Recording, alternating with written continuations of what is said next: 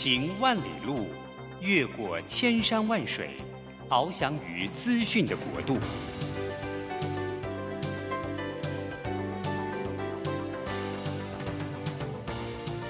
以全方位的视野，飞向更高更远的目标。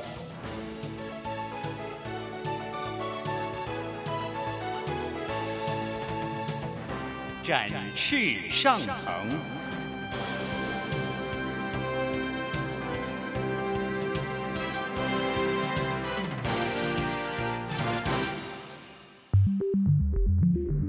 新冠疫情让世界变得不一样，工作职场、生活形态都在翻转变革，学习变成日常的必要必须。让于国定每周为您搜寻萃取一本国外热门新书，与你在空中分享。于国定制作主持，愉快读好书。欢迎大家来到愉快读好书。我是俞国定。我们最近大家都感觉到，在这个新的所谓数位的时代，哪一个企业能够做到虚实整合、虚实结合这件事情，谁能做得到，谁就会是下一个世代的领先者。那我们觉得，在未来这个时代里面，我觉得有一个产业是最清楚的告诉我们什么叫虚实结合，那就是电动车这个行业。电动车跟我们过去传统的汽呃汽油车是不同的概念，它是一个有人说就是一个电脑加上四个轮子就构成了电动车，所以它是、呃、软体跟硬体结合的一个全新的一个服务的方法。所以我们今天呢就选了一本书，这本书呢叫脑与力无限公司，呃这本书呢就是讲怎么虚实结合。那我们在想说全台湾。最有资格来谈这个虚实结合的，就是做电动车嘛，哈，刚讲，所以我们今天请到的是我们台湾最近最火红的 MIH 开放电动车平台红海的这个集团做的这个呃这个 MIH 的这个电动车平台的执行长郑显聪执行长 Jack，跟大家打个招呼。大家好，我是郑显聪，大家叫我 Jack，谢谢于老师的介绍。对啊，我还没有介绍那个呃，Jack 就是我们郑总的这个丰功伟业，大家可以去网络上面查一下郑显聪的话，你会发觉那个可能要我们四十分钟都讲不完他的丰功伟业。那个呃，我稍微简单介绍一下，呃，郑总呢，他四十年来对对都在汽车业，他原来在这个呃全世界数一数二的福特汽车工作了二十几年。对，所以他资历很多，他也在菲亚特汽车做过，他也在中国大陆，也在澳洲，也在很多很多的地方做过。那他也在几年前曾经做了一个非常有名的电动车，叫做中国大陆的未来，啊，蔚来，蔚来汽车，对，未来汽车。那汽车呢，你们大家可以去网络上看一下，家那汽车做的非常的漂亮，非常的豪华。我们男士啊，每次看都心旷神怡，就觉得哇塞，怎么有这么厉害的车子？那就是。啊、呃，我们呃，郑执行长他是 co-founder，对，NIO N I O，对啊，很厉害，很厉害。那在两年前吧，对不对？对，红海那个呃，郭台铭呃刘先生呃，跟刘董他们呃，就把郑总请到台湾来，我们要来发展台湾的电动车产业。所以这对我们来讲，其实是一件很大很大的事情。对，是我们台湾做电动车做很久了吧？我们台湾电动车应该是在三四年前就有很多的人从事了啊。现在比较成熟的就是我们目前开始做的这个事。对，听说明年要有车子会出来的，十月份开始接单。哎呦，好，这个太棒了！今天来听到那个，等下郑总讲讲，可能有什么提供优惠或优先的方法来买到第一部这个车子。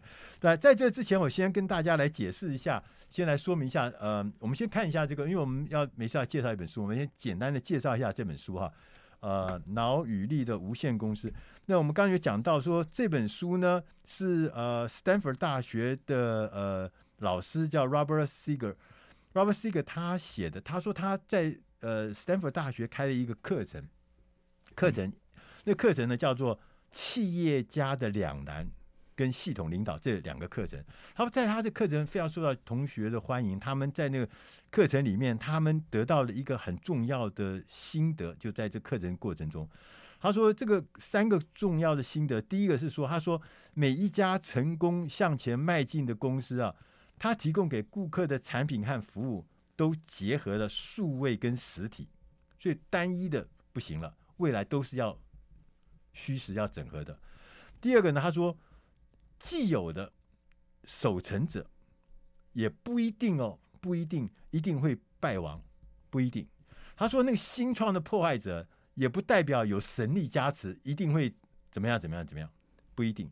他说能够胜出的公司啊，必须同时采取两者的优点，把这两者优点结合在一起，才有可能在下一个时代出人头地。同时他说第三个重点，他说我们学到了。新形态的领导力，我们称之为系统领导，它也是未来十年到二十年推动公司成功向前的关键。所以他呢，这本书他就讲说，这个脑跟力嘛，哈，脑是什么意思？他脑就是说，像我们的头脑一样，脑有很多部分。他说有左脑，有右脑，有还有一些什么，它各式有不同的功能。他譬如说，我们的左脑是理性的，是分析的。右脑呢是创造的、创意的，是空间的。他说：“那我们除了这以外，我们还有其他的功能，譬如说我们有耳朵，耳朵内耳的话是讲平衡的。那我们讲我们的这个杏仁核，这是讲同理心的。我们那像这些东西呢，就是你要用到这个数位的一些特质，这是脑的部分。这些特质呢，我们必须要用它。那另外一边，我们还有一些是力的，力量的力，它就是一些实体的部分。”譬如他讲说，人有脊椎啦，有双手啦，有肌肉啦，有手脚协调啦，还有韧性啊，这些东西，这些实体呢，大家我讲讲，你大家都知道。他讲说实体的脊椎就是讲物流，一个公司物流。他讲双手就是说我们制作物品的这个技艺，然后我们有肌肉就可以，肌肉有力量就可以运用这个所谓的规模上的杠杆操作。那这每一件事情呢？不管是头的部分，或者力量的部分，脑的部分，要结合在一起，就会产生很大很大的成功。这是这本书最重要的啊呃，意思，就告诉我们，你不可以偏废哦，你不可以天天都在讲那么讲这个，只讲这个是虚的部分，那不行。通过这次讲你传统的那个属于传统产业的实实实在的那实体的部分，这样不行。所以两者要结合，这就是这本书想要告诉我们。那我觉得说虚实结合，刚刚前面讲。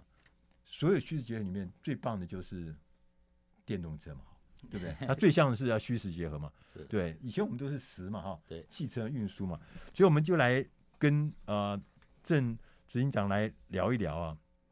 我第一个问题啊，是我想要问的是说，哎，为什么电动车的发展对未来世界这么重要？现在大家一下突然一下好像恍然大悟一样。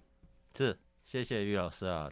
刚刚在呃录影开播之前呢、啊，我也跟于老师还有呃林老师啊，呃大概谈了一下我们对于这么一百年来啊，其实最早的时候一百年前在福特汽车呃开发了一个 T 型车，那时候就定定了所有汽车的长相、汽车的所有的平台，包括它怎么去运作，包括方向盘是圆的。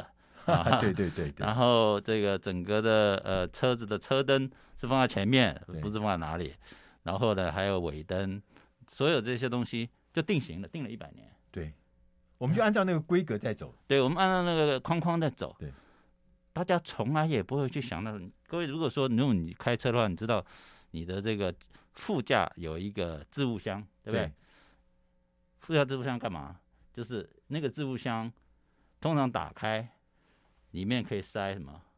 塞这个手册，嗯，塞一个眼镜，然后再塞一些卫生纸就没了。对对对，对你你塞的东西还比较高级，我们塞更脏的东西在里 面，还有人乱七八糟的东西，还有人藏私房钱在里面。但但这个开玩笑归开玩笑，但真的是你那个用户体验实在太差了。对呀，因为那个盖子一打开，百年不变的，碰到碰到膝盖。对，如果腿长一点的人根本打都打不开。对。为什么？因为我们在传统汽车业里面有一个设计规范，要有一个手套箱在那边，什么也放不了，你的 LV 包、你的包括老婆的高跟鞋都放不了地方。对，那我们在有机会改革的时候怎么弄？那个地方我不要了，我放到中间去，然后做一个很大的箱子，嗯，你可以把你 LV 包、鞋子什么全往那里一塞就完了。嗯，这个叫中央置物盒。嗯，这只是一个很浅显的例子，就是说传统的人要去改变是很困难的，大家也都知道。祖宗遗训不可一字更改。每一次，这个国父遗训，这绝对是要实质而从。对，那这个事情呢，呃，我觉得对一百年以后，啊，年轻的世代，包括现在千禧年的小孩都二十二岁了，对，大学毕业，你说他们怎么会听我们的话呢？第一个就是说，他们都在手机时代长大了。所以那个那意思就是说，我们现在新的电动车，它用全新的概念、全新的架构来看这个运输这件事情，要用什么新的形态来？所以所有东西都跟过去一百年的福特 T 型车所留下来那个结构，可能就全部要一一的打破。我们要进点音乐，下一个单元我们再来跟郑执行长来聊一聊电动车，它会为我们带来什么新希望跟新的生活上的改变。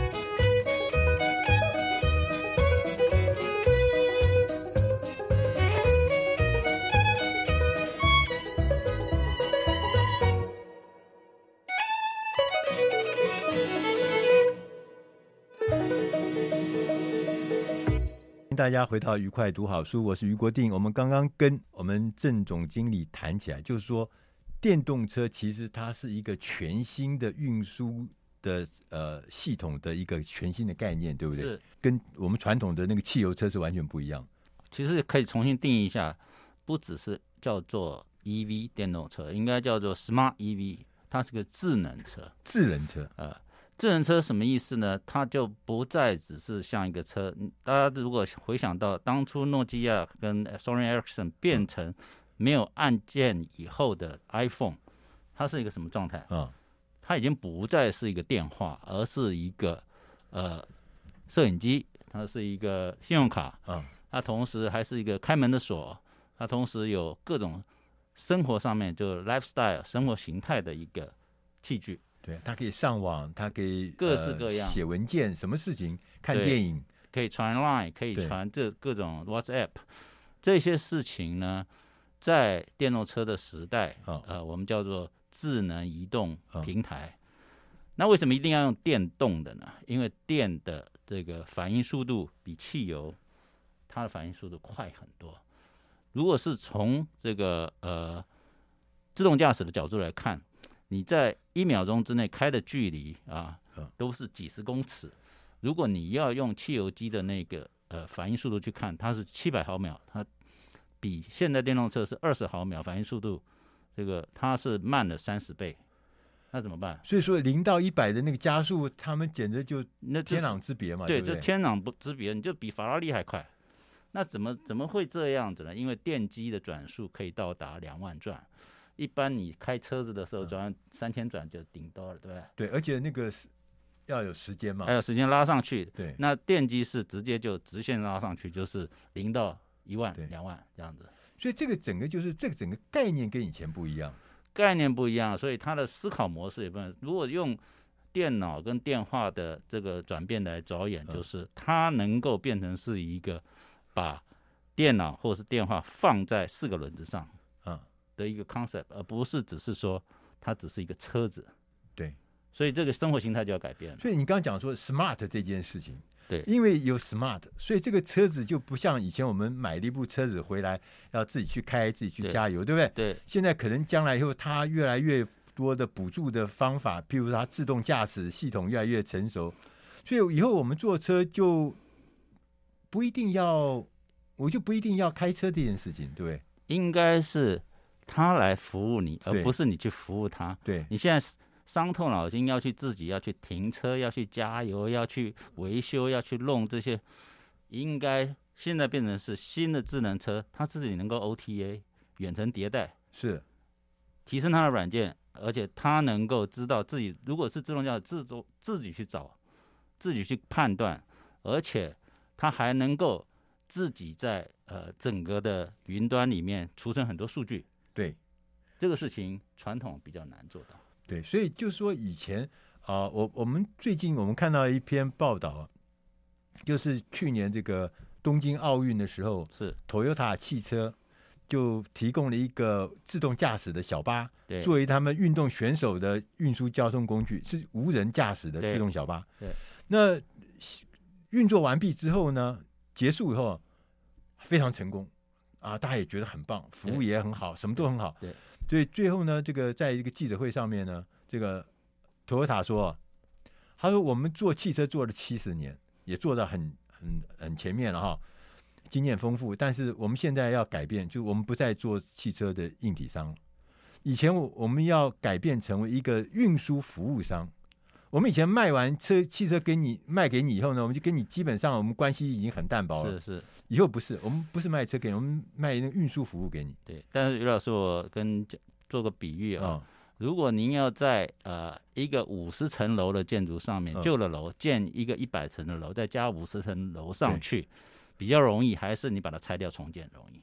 你就是讲说，呃，像这些老的这个。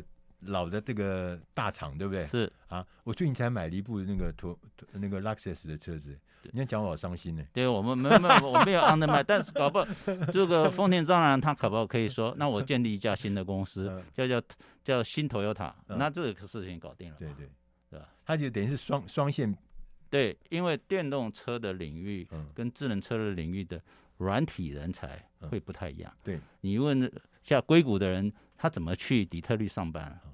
他上不了班，对，他就说我不再做硬体，我不是一个做硬体做硬件的公司，我要做成一个服务的公司，是这个很大的改变啊、哦。是，所以我们在读这个脑与力，就是林老师给我看的时候，我就很兴奋了。第一个就是说，您刚刚所说的啊，左脑右脑这个杏仁核这个事儿，我把它做一个比例啊，如果可以的话啊，这个左脑呢，其实所想的。基本上就是我的硬体平台，是车子的整个的呃硬件啊，对，还有悬挂这些东西。对右脑呢，其实就是软体，是因为它有创造力，它要创造更多的 APP 这些软体来控制这个硬体。右脑控制左脑，那再来杏仁核的部分呢，就是我们的电池管理系统啊，ECU 这些控制单元，它能够有更好的、更像人的那个样子出来，就让那个体验会变得更更，更接近人，对，对，friendly 这样的，user friendly 更 UX UI，、嗯、让你觉得说，哦，它有人味，这个车子看起来有人味。对，然后呢，你说的前额的这个皮质啊。嗯还有加上这个风险管理，这个就是 security 跟 OTA。对，整个将来的这个治安的管理。对，那最后一个这个内耳的平衡呢，我跟他讲说，这个其实就是我的任督二脉，还有呃我们在 SOC 啊，我们台湾最强的半导体，怎么让它平衡住，让所有的系统能够运作的最好。是，这我就很快的解释一下这个电动车。智能车它跟传统是不太一样的。嗯、对，就我最近我我有碰到呃一些专家，他就讲说，他说你可以想象未来啊，如果电动车这整个系统变得非常完备的时候，它就像手机一样的，就变成我们生活中的一件必需品的时候，那我们所有东西可能都跟它挂在上面。他说，你看，想他说做行销的人，他想说以后你可能就是他。有一个有每一个人每天早上要去上班，要四十分钟的车程。假设，那这四十分钟他就在那个空间里面，他也不用开车。对，那他两边的车窗可能就是荧幕。对，然后你在很多事情可以在这四十分钟里面发生。你可以销售，你可以做公事，可以干很多很多事情。所以以后你的生活方式也就变得不一样了。它就变成你的第二起居室。第二起居室，这个第二起居室能够干你在所有家里能够做的事。对。所以，我们也不要以后也不要那个了，我也不要买车了，对不对？我们就叫叫一部车就来服务就就可以了吧？所以，于老师，你知道吗？就是说，现在在停车场的车子有多少？嗯、现在都没有在动，百分之八十的时间是停着的。那我们如果像 Uber 那样子把这整个弄起来，那它使用率就会变得很高。对对对对，所以这个就是因为这个虚实结合会带来一个全新全新的。呃，不一样的事情。那在这书呃书里面，他有提到有一些事情啊，他也觉得他说未来啊，我们在这个呃，就是虚实整合之外啊，他讲到一个事情，我觉得很有趣。他说，他说我们呢，呃，在这个领导上面，常常会有呃有一些关键的问题，我们要解决。其中一个关键啊，就是第三题这边讲说，我们看看原本不被明显的看到。或者是了解或掌握的一些连接，就是我们认为隐而未显的那些连接，往往是我们创新的关键来源。对，这你的经验呢？我觉得啊，在这个部分呢，我我这次在疫情之下得到一个很大的启示，就是你的五感啊，你的嗅觉、听觉、视觉、触觉啊。是。还有整个身体的神经感觉，这些东西，我们要怎么让它从很虚的变成实的？比如说，我在车子里面是不是应该要有一个呃，用手势就可以控制的，而不要去碰到这个仪表板？那我的声音控制是不是要更 user friendly？对，我把它唤醒，就像 Alicia 一样唤醒它，然后能够。我不要再去看荧幕，就可以操控这个车子，而且它是有温度的，因为那个车子就像一个 NFT 一样，它是没有办法篡改的。但是呢，它是代表我的 digital twin，我的呃数字孪生。那这个车子是属于我所有的，别人如果没经过我同意，不能拿我的数据。这个就是进入到 Web 三的时代了。以前我们现在都是 Web Two，就是在 Internet 上就可以看到 Facebook 啊，看 Twitter，呃，双向来往的 Line 啦，或者是 Twitter。但是将来是，如果我没有得到你同意，你不能碰我这个东西。这样子的话，你就不会乱推送一些广告给我。哎，这样听起来哦，这元宇宙的感觉就来了，对不对？我们要进点音乐，我们下一单元我们再来跟呃郑执行长来聊一聊。其实电动车不只是车。也不只是电动，其实它下一步可能是让我们进入元宇宙的一个重要的一个门或者一个窗，让我们进入那个世界去实践元宇宙世界的一个重要的工具。是的。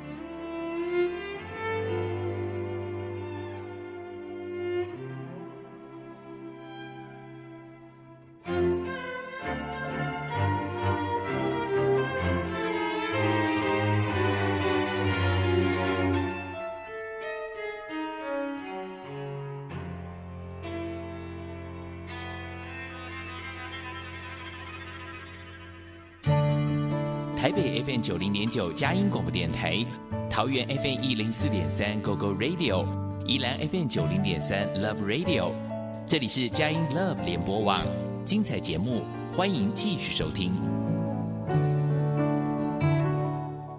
欢迎大家回到愉快读好书，我是于国定。我们今天特别来宾是 MIH 联盟的郑执行长。呃，执行长刚刚跟我们谈到，其实电动车它。不只是运输，刚刚我们讲到这件事情，它不只是运输，它其实是它，因为它大量的运用各式各样的人工智慧，大量运用各式各样的系统，所以它也许可能，所以提供一个我们全新的概念。我们说这可能是元宇宙中的一环，是吧？我们在做这个思考的角度呢，我们必须要从新世代的这个呃角度去看这个，就是我花了时间。比较多在呃右脑的创创意方面是，那这些创意呢，因为这个是开放的平台，对，就是会结合更多新创公司的能力，怎么做呢？希望我们像元宇宙啦、区块链的这种技术，刚刚我谈了 NFT 的概念就是一个区块链概念。如果你能够把自己变成是一个不可篡改的数据，而放到云端上面去。那么这些事情呢，就包括车门锁，没有你没有你的这个 NFT，你进不去我的车子。对。但是你可以开放给别人。对。这个就是 NFT 的概念。同时，元宇宙的概念，比如说我们修车子，以后修车子，特别女生呢，特别怕到这个保养厂去，就被这些师傅呢给敲竹杠了，对，对，对，或者说都不知道这个账单到底发生什么事，你别来，就像看病一样，远程看病，你。元宇宙的人在你的 garage 里面，他会告诉你，他有一个身形，用元宇宙的方式在荧幕上告诉你怎么修这个车。对，那简单的事情可能就是一个保险丝或者是哪里重新插一下，或者重新断电一下就可以开开动了。对，那复杂的事情他会呃，同时也除了教你做以外，万一真的需要人，他会主动的派人过来你这，而不是变成说你天天要到那边去排，就像加油站一样，天天去排队。对，你现在回家就电一插就结束了，就你就第二天就有电了。对，这个完全完全跟我们真的是完全不一样的概念嘛，哈。对，因为有了这个网络之后，有了 AI 人工智慧之后，所以我们未来的这个运输这件事情有全新的看法跟这个做法，哈。那我就要回过头来讲说，呃你们现在推的这 MIH。这个平台听起来也跟传统的所谓坐车子这件事情好像完全不同的概念，还什么开放共享，这不是大家都是竞争者吗？对，但是大家知道，在当初做电脑，也记记得也有好多不同的品牌，像 Dell 啦、HP 啦，这其实它最后都变成是一个公版的概念，就是说在车子下面那个滑板、电池、四个轮子、悬挂，对，基本上。都一样，都一样，那变成 commodity。上面最好使用的是软体，APP，怎么样运用这 APP 在屏幕上面，让你觉得说，哦，我就只要把这 APP 控制好，我就可以做我想做的事情。现在大家不是到上车子，你在上再高级的车子，就是把电话拿出来一插，CarPlay 就结束。那 CarPlay 谁赚钱？都是 APP 赚钱。它不是在这个硬体上赚，苹果现在可能也不是在苹果在硬体上赚钱了，就是在软体上赚钱。没错，没错。那这个事情，我认为，呃，将来会发在车子上，而且会很快的发生。那意思是说，我们将来以后去做车子这件事情，是大家一起来研究、开发、共享那个技术，是不是？对。没错，然后大家各自再拿出你想要的东西，组合成我自己的那个车。对，那就是牵涉到各个品牌的优劣性。有一些品牌，呢可能是追求是要服务给这个呃家庭大众；有一些是要服务给这个共享车的。对，那有一些品牌可能要服务给物流车的。对，不一而足。但是它的平台架构是硬体是很相似，但软件可以各司其职。OK，所以我，我我们将来就可以共享我们大家在研究电动车这个共享这些成果啦，或这些系统，然后根据我的需要，对，我是要开货运公司的，对，我的车子出来就是以货运为主，对，呃，你这是专门卖给 family 的，对，全家人要一起出游的，对，它可能是比较宽、比较大、比较舒适、比较什么什么的，对，那需求不一样，对，但你们可以各自在这个平台上面找到我需要的技术、需要的关键。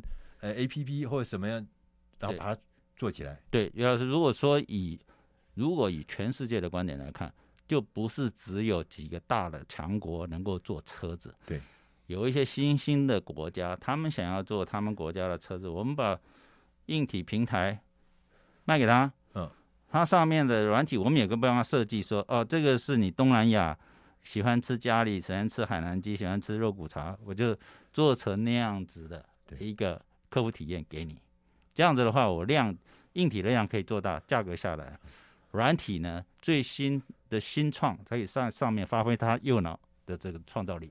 对，在过去的传统的这个产业里面，像这样子开放平台成功的呃经历并不多，对不对？就是五十楼上面要盖一百楼比较困难，因为文化不一样。哦，就就是没有了哈，基本上比较困难，大的成功没有，所以大的他成功机会还是有他，但是他要去把这个公司切割开，或者是他就去并购那个公司，但是不要用他传统的思维去管理它。嗯，这个我们有读过一个哈佛的那个 study，那个 case study 啊，它里面有讲到 IBM，他说一九八零年代的时候，IBM 就是电脑的意思，所有资讯产业它代表。他说，一九八零年代的时候，那 P P C 刚上来没多久，整个 P C 一年的产值大概是十五亿美金。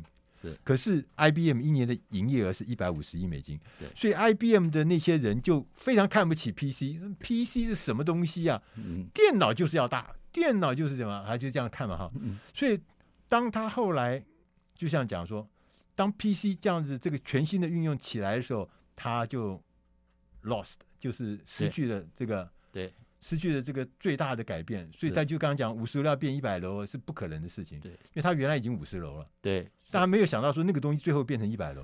其实，所以说我们读书的时候，你应该要带着一个比较虔诚的、空的心去开始念这个书，而不是你还在想说这个脑与力这个书，我前面读了一本，那这个为什么要跟他？你不要比，你就把前面的书全部放弃，重新看，然后建设你的自己，活得像自己。对，所以你看这个呃 M I H 这个平台啊，我觉得是出乎想象之外，就是说你当时是。郑郑总你你们做的吗？我看到那个呃网络上写说已经有时候一千六百家厂商在这上面了，现在是两千四，两千四，哎呦，我的资讯太晚了，两千四哦，那就是说等于是这个每一样的基本上大部分的东西都在上面就有了，对，所有的你能够想象得到，甚至很多现在是新创。新创公司进来，以前没有在车上面，没有不是车用的东西。对，你想想看，以前像做 AI 的人，怎么会去车厂去兜生意呢？现在不用兜生意，现在到这个平台上，你放东西，我就帮你找 Go to Market。啊，那就像是一个呃电动车的什么样？一个一个、呃、这个聚集所，是是像是一个电动车的这个呃。这个叫做话，这个呃，卖场公司啊，卖场卖场公司大卖场，就是你要去挑，对，然后你煮就可以煮，对不对？是的。哎，听说什么？呃，你们有产品要上市了吗？产品这个是由呃红海跟这个红华玉龙的这个合资公司呢，嗯、呃，要上一个 Model C，这个今年十月大家呃拭目以待。但这个是呃由这个品牌这边。呃，来做这个宣传的，所以我在这边先卖个关子，但十月份会开始接单，接单哈，嗯，这个就是，所以我要问下一个问题啊，是这个问题就是说，这个电子车、电动车这件事情，其实已经在玉龙系统的话，已经搞了超过十年以上。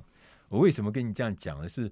我在十几年前的时候，我曾经跟他们有合作一个活动，就是希望用他们的电动车来做这个那个活动的礼车啊，所有人进场的贵宾上用那个车，就当时还说哦好，明年就可以这样子，但后来这个明年、明年、明年就明了十几年。但我觉得玉龙他是还是我们台湾的佼佼者了，就是在呃自己研发方面创造自己的这个，但是因为大环境。现那时候还不允许说有包括充电车枪啊，还有这些基础设施，但现在时机成熟了，啊，我想玉龙跟红海都 ready，就等于是我们千呼万唤，我们大家台湾的人很期盼我们 Made in Taiwan 的这个东西要上来了。对对，所以大家不要误解啊，除了这个 MIH 啊，它呃不一定只是 Made in 红海，它是呃 Make it happen，Make it happen，哦，也 Make it 在。在台湾要发生所有的这些事情，我们要进点音乐。下一个单元，我们再来请郑显忠执行长来跟我们聊聊，这会是我们下一个护国神山吗？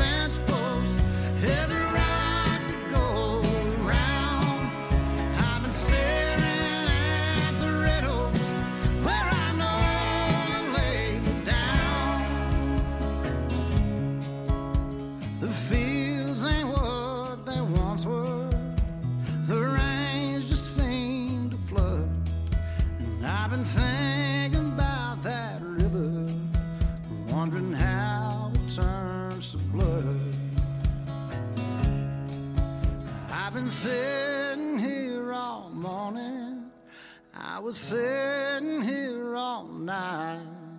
There's a Bible in my left hand and a pistol in my right. 今天我们的特别来宾是 MIH 电动车的这个呃开放平台联盟的执行长郑显聪执行长。刚刚郑执行长讲说，呃，我们电动车它不只是车，它其实是一个新的生活的方式。那它的希望无穷，它的市场非常非常大，影响非常深远。这个时候，我们就在想，他们做了一个这么大的 MIH 的一个大的平台，网罗了两千多家各式各样的相关的硬体的、软体的、软件的制造的各方面的这些厂商，他们做一个这么大的平台，我们在想说，这样的事情，未来它会变成新的护国群山吗？护国神山或护国群山呢、啊？护国群山或神山，我们都不敢讲啊。这个于老师，我们主要还是希望你还没有股票上市嘛，所以不会影响股市。我们这个联盟啦，就是当然不是一个跟商业上面要直接挂在一起，包括资本市场这个事。但是我希望为呃在国家的层面做一些事情，就希望我们把这个生态做起来。这个生态呢，它是。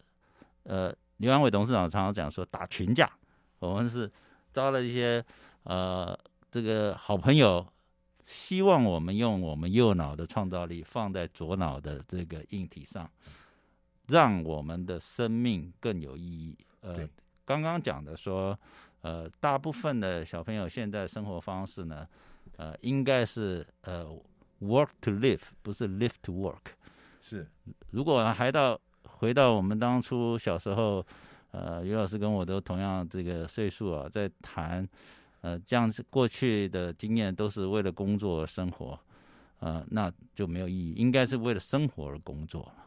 为了生活而工作，对，工作只是生活中的一一部分，没有错，不是全部，没有错。所以，当你又这样子的一个概念，我们在开发新的移动平台，它就是应该是一个 lifestyle。而不是一个 work 的 business。对，当我的工作是跟 lifestyle 有关，当我的工作是可以创造更美好的 lifestyle 的时候，这件事情就变得有意义了。如果它又可以变成不管是护国神山还是护国群山，这就更有使命感了。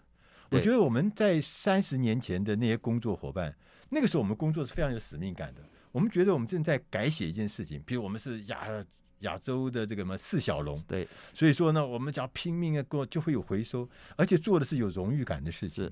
那这件事情，我们现在需台湾其实非常需要，除了台积电之外，又有第二个护国神山出现，那让那些工作人员就觉得说，其实我在做一件事，是一件不是温饱的事情，不是呃做一些呃任何人都可以来做的事情，而我来做这件事情是有使命的，是对人的生活是有。有什么有有贡献或有改善的嘛？对，于老师又又又激起我当初的想的一个激情啊！啊，就我记得当初赵耀东当经济部长，还有这个呃李国鼎先生啊，他们在鼓励十大建设的时候，对，我们的很有激情，我们就投入十大建设，中钢中油这个全部都进去了。对，那现在是除了半导体之外，我们还有一个什么机会呢？就是智能化、电动化，嗯，还有我们将来可持续性发展的绿能，是太阳能，还有我们所谓的能源管理。今天如果我说每一部电动车都是一个充电宝，当台湾发生万一有电力不足的情况，这个充电宝回到家还可以当做你可以撑你的这个空调。晚上睡觉可以撑过去。哦，它变成一个呃蓄电，呃蓄电站站，蓄它是一个充电宝，回过来，它可以回过来，所以它是个双向的。对，你你的汽油如果加到油箱里面，你抽不出来，再、嗯、再回家来烧了。但是电你放进去，你是可以双向回来的。哎、哦，那我要问一个问题啊，我们台湾来这个它变成护国神山，就我们台湾这个电动车这个产业啊，我们有优势吗？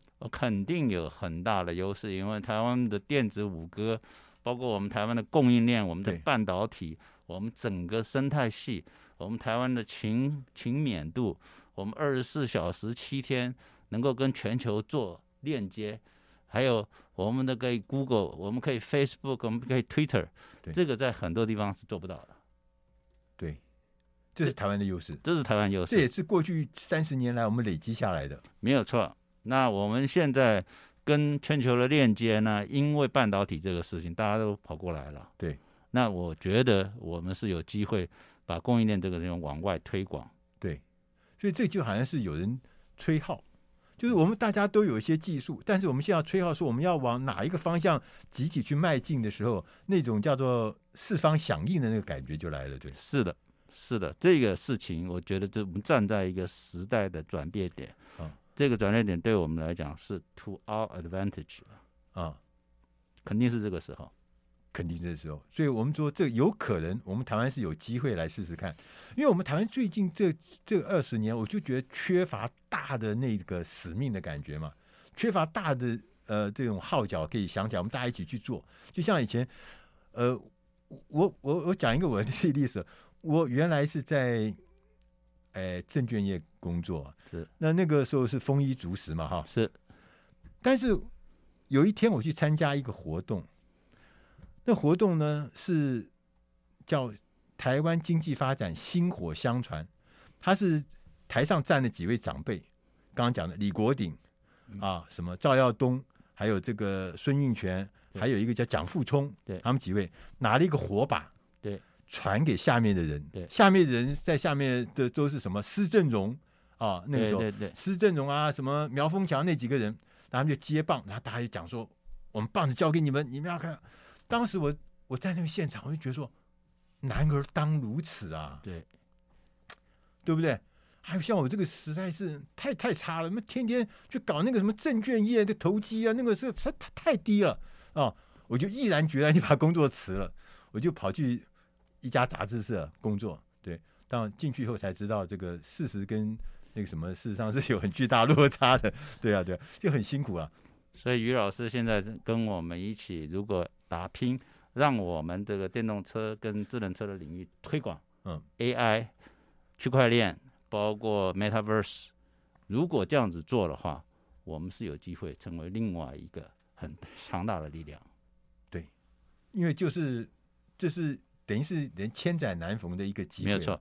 你现在环顾台湾的整个产业，因为我在做财经杂志做了三十年嘛，哈，嗯，所以我就环顾这个整个台湾产业，就是现在就缺一个真正够大，那个量体够大，然后可以动到这个所谓动摇国本的概念，就大家把所有东西都倒进去，然后整个产生一个世界级的，这就是电动车，这个可能是下一个下一个。护国神山了哈，没有错，没有错。所以我希望这个事情呢，我们能够互相勉励，特别给年轻的一代，呃，一个很好的平台。这个平台呢，不要分彼此，大家要一起合作，不要到时候最后是呃竞争到这个呃变成一个红海的市场，应该是一个更多的合作、开放，而且能够让我们的右脑放在我们的左脑上面。得到最大的效率，嗯，然后创造一个全新的这个新的世代了。是，最后我们还有一点点的时间，要请那个郑总，你来可不可以给我们做一点这个结论？啊，你觉得我们下一个世代，我们应该往何处去？我们的下一个世代啊，应该要让我们下一代更像一个人，不要变成一个机器。现在大家包括很多的名人都说，将来呢，人工智能会变成主宰人类。我希望人工智能只是变成是我们的一个工具。对，我们的呃年轻人应该要有更多的人性化的东西。但是你把双手啊。空出来，让这个机器人来帮你做服务。你要把你的右脑更加的利用，来创造一些新的东西，来控制这些机器人，也就是我们左脑创造出来的这个平台。对，在未来的世界里面，刚刚讲说，谁能够结合脑与力，就是说虚跟实结合在一起，创造新的价值，这就是谁是未来世界的领先者，世界有贡献的人。没错。那我们从 M I M I H 这个联盟里面可以看得出来，电动车绝对是下一个时代重要的一个领头领头羊。我觉得这一件我们也预祝他能够成功，为台湾打造一个全新的护国神山的这个这样子的使命。我们大家一起要来支持这件事情。今天非常谢谢 M I H 郑显聪执行长来我们节目里面告诉我们，脑与力它是无限的，它。从电动车里面，我们就可以看到这无限的机会。我们谢谢郑总，谢谢于国定老师，也谢谢林欣欣老师给我这个机会，谢谢，谢谢大家。我们下一集我们再会。